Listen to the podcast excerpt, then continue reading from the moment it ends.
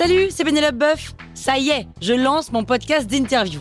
Il s'appelle On tisse la toile et c'est un podcast qui révèle la face cachée des invités. Et d'ailleurs, mes invités, ce sont des CEO et des célébrités comme Gad Elmaleh, Jean-Michel Apathy, My Better Self, Rose Eberstein, Mireille Dumas. Et évidemment, je pose des questions qu'on n'ose pas toujours poser et je leur fais faire des tests, des challenges, je leur fais jouer l'harmonica, grignoter des trucs, bref. Rendez-vous sur On tisse la toile pour découvrir une interview tous les lundis. Ciao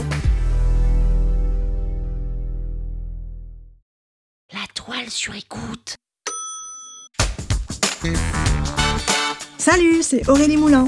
Vous voulez vous démarquer sur Instagram? Vous êtes au bon endroit. Un épisode par jour et vous aurez fait le tour. Vous allez bâtir votre communauté. Power Angels. Sur Instagram, c'est comme partout. Pour réussir quelque chose, il faut pouvoir définir un plan. Il faut se donner des étapes pour pouvoir atteindre ses objectifs. Mais pour savoir de quoi on parle, il faut vraiment pouvoir les définir. Donc pour cela, il va falloir déterminer les choses vers lesquelles on veut aller. Et ces différentes choses, ces différents objectifs, justement, je vais vous donner des exemples de ce que vous allez pouvoir faire sur Insta. Et à partir de là, vous allez piocher dans cette liste. Premièrement, sur Instagram, on a un objectif de notoriété, c'est peut-être le vôtre, mais c'est souvent celui de tout le monde. On veut se faire connaître, on veut que des gens sachent ce que l'on fait. Donc c'est un objectif de notoriété, c'est assez simple, c'est assez universel. Autre objectif, un objectif de communication. On est sur Instagram parce qu'on veut communiquer sur nos nouveautés, quelque chose qui sort, quelque chose qui arrive, une actualité. C'est simplement un moyen de communication comme un autre. Autre objectif possible sur Instagram et qui est absolument à mettre sur votre liste de priorités, c'est l'engagement. Sur Instagram, on veut absolument générer des interactions, de l'engagement auprès de sa communauté sur ses publications. Donc mettez-le parce que sans ça, vous n'aurez pas de visibilité. Donc objectif d'engagement aussi important que l'objectif de notoriété.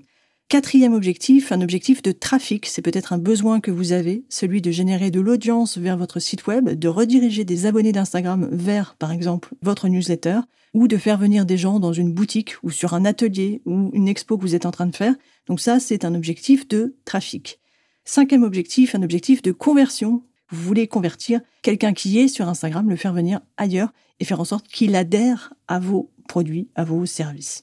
Sixième objectif, un objectif de fidélisation. Vous allez vouloir que votre audience soit fidèle, soit engagée auprès de vous, voit vos posts. Et donc la fidélisation, c'est ça, c'est faire en sorte qu'on s'adresse à cette personne et qu'elle revienne à nous. Donc tout ça, c'est bien, ça fait six objectifs dans lesquels on va piocher, mais en fait, ce que je vous dis là, ça ne vous permet pas vraiment de définir clairement des objectifs.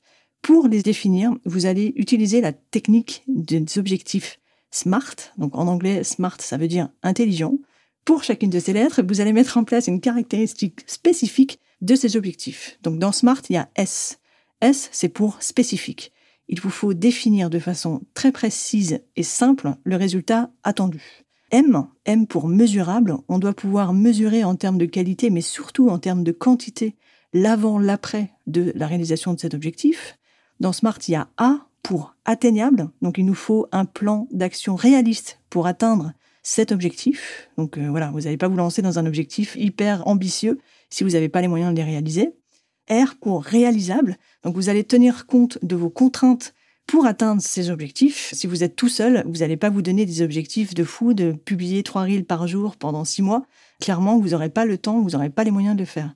Et dans Smart, il y a aussi le T pour temporel il faut absolument que vous vous donniez une date limite pour atteindre cet objectif. Comme ça, vous allez pouvoir mettre en face un plan d'action qui va être défini par rapport à la durée que vous vous donnez. Donc, exemple d'un objectif qui n'est pas smart. Je veux multiplier par 5 mon nombre d'abonnés sur Instagram. Donc ça, c'est pas un objectif smart. Un objectif smart, c'est je veux multiplier par 5 mon nombre d'abonnés depuis Instagram d'ici 3 mois en publiant au moins 3 reels par semaine et en organisant un jeu concours par mois. Donc ça, c'est un objectif SMART parce qu'il est spécifique et mesurable. Donc je veux multiplier par 5 mon nombre d'abonnés sur Instagram. Il y a une temporalité, donc d'ici 3 mois, et il est atteignable parce que vous vous donnez le plan d'action pour le faire. Le plan d'action, c'est 3 reels par semaine en organisant un jeu concours par mois. Le tout constitue un objectif réalisable. Donc voilà comment vous pouvez définir des objectifs sur Instagram. Il y a la nature de l'objectif et il y a le plan pour atteindre ces objectifs. Angels. La toile sur écoute.